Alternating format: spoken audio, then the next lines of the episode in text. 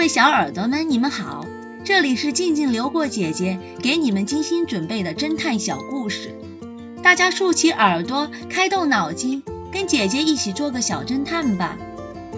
小侦探系列一百一十三，诊所凶案。一天下午，约克镇的著名牙医杰西在一座大厦的十五层。他正在为戴安娜小姐提取左下齿的蜡膜的时候，身后的房门悄悄地被人打开了一条小缝。接着，啪啪两声枪响，戴安娜小姐倒在椅子上，当时就一命呜呼了。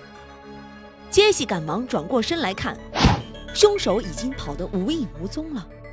他赶快报了案，X 神探和警察局长开车很快赶到了现场。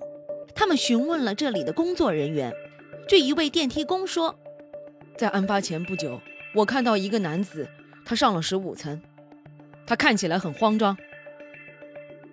根据电梯工的描述，警方断定那个人是不久前刚假释的杰森。杰森被传唤到警察局，警察局长问道：“你认不认识戴安娜小姐？”“我不认识她。”案发那天你在哪里？我在自己的家里睡觉。警察局长又追问道：“可那里的电梯工说，在案发前看到一个和你相貌相同的男人上了十五层诊所，这你又作何解释？”杰森怒吼道：“那不是我，我根本就没有去过牙医诊所。那个杰西，我听都没有听过。我敢打赌，他从未见过我。你们还有什么证据可以抓我呢？”一直在旁边的 X 神探突然打断他：“别再演戏了，即便再好的演员也骗不过最好的导演，那就是真相。我想你又要回到监狱里面了。”小侦探们，你们知道 X 神探凭什么推断凶手是杰森呢？下集告诉你们答案哦。